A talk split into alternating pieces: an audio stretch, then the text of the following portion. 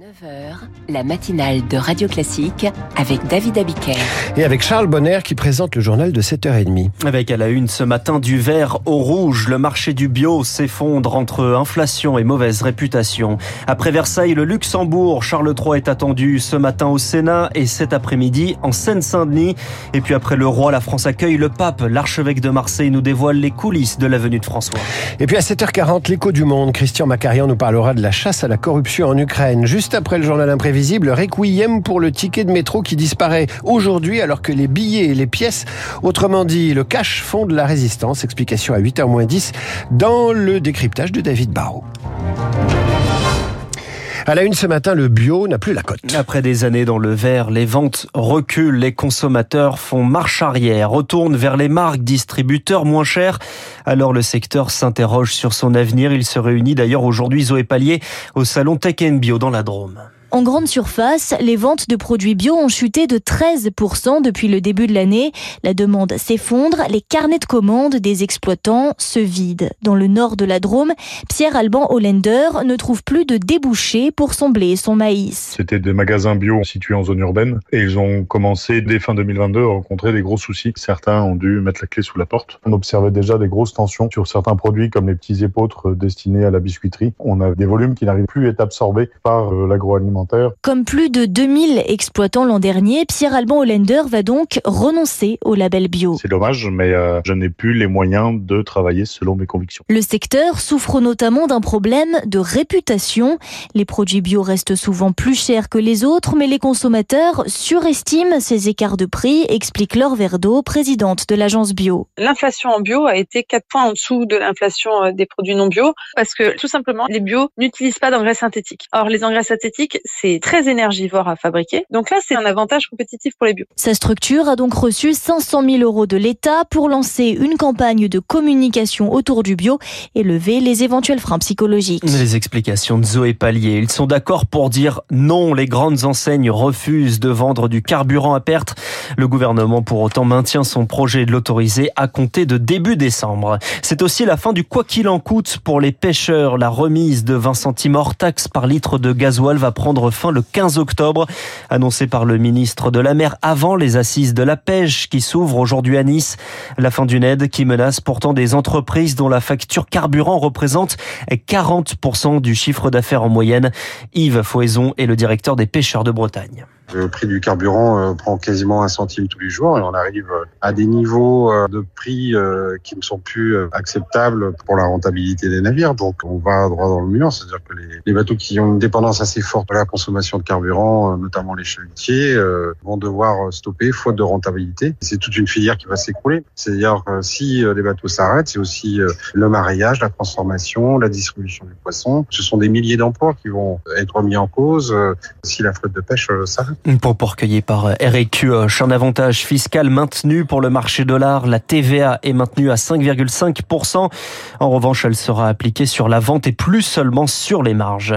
Une enquête préliminaire pour corruption et prise illégale d'intérêt vise la maire de Lille, Martine Aubry, soupçonnée d'avoir attribué un emploi à la mairie à une boxeuse en échange d'un soutien en pleine élection municipale. Des pourparlers entre les séparatistes arméniens et l'Azerbaïdjan. La fin d'une offensive éclair menée par l'Azerbaïdjan au Haut-Karabakh. C'est ce territoire officiellement en Azerbaïdjan, mais peuplé d'Arméniens, zone de conflit ces dernières années, voire ces dernières décennies. Charles Ducrot, l'Azerbaïdjan veut rétablir définitivement sa souveraineté. Et l'Azerbaïdjan se trouve en position de force. Les séparatistes ont plié en moins de deux jours. Le président azerbaïdjanais joue donc l'apaisement, promet de réintégrer de façon pacifique les Arméniens de l'enclave et de normaliser ses relations avec l'Arménie. Les discussions vont se tenir aujourd'hui en Azerbaïdjan avec la médiation des Russes, selon Vladimir Poutine, dont les soldats sont engagés euh, sur place depuis 2020 pour maintenir la paix et qui a vu la situation lui échapper depuis plusieurs semaines. Et dans le même temps, Charles, les Nations Unies se réunissent en urgence. Oui, et parmi les gros points de préoccupation, la crainte d'une nouvelle crise humanitaire liée à l'exode potentiel de milliers d'Arméniens. Ils sont 120 000 dans le Haut-Karabakh, 10 000 ont déjà été euh, évacués.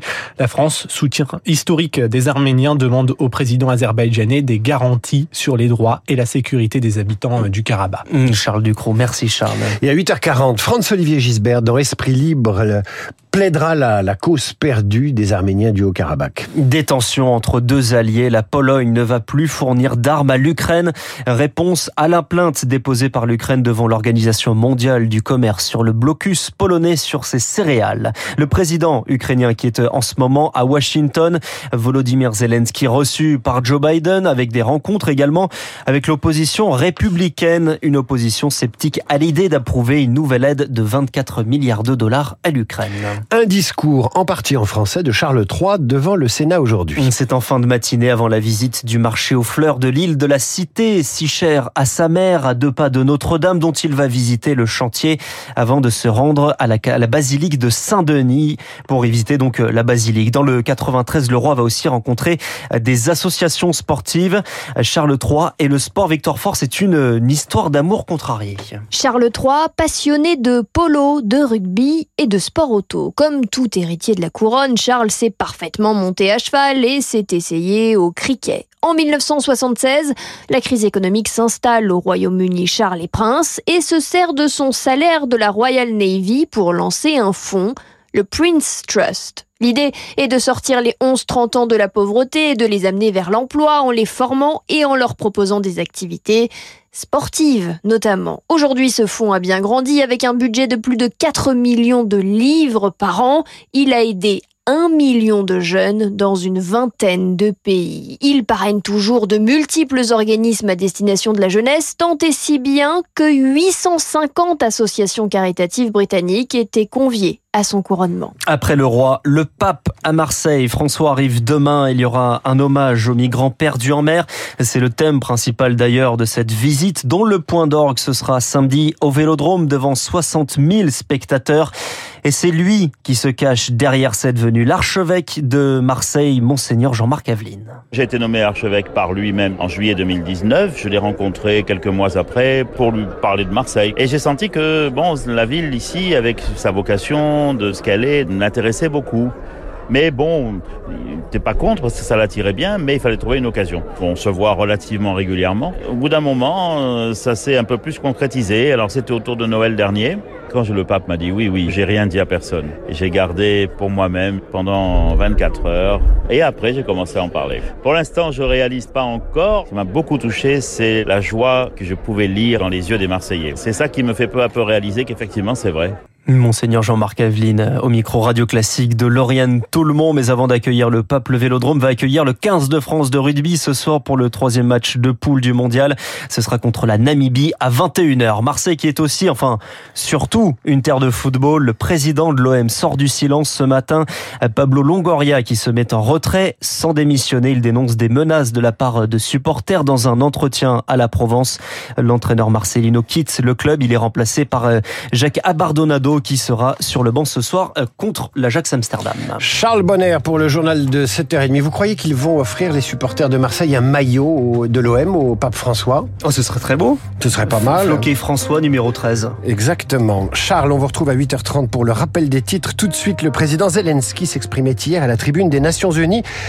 il a fort à faire. Depuis des mois, il doit lutter contre la corruption dans son propre gouvernement. Christian Macarian nous en parle dans 3 minutes dans l'écho du monde. Avec la Croix, suivez la visite historique du pape à Marseille et découvrez pourquoi il s'intéresse tant à la Méditerranée. En direct de Marseille, des reportages, cartes, portraits ou entretiens pour illustrer les défis et les chances du bassin méditerranéen. Pourquoi le pape François a-t-il choisi de venir à Marseille? Un dossier La Croix à suivre chaque jour jusqu'au 25 septembre. En vente chez votre marchand de journaux.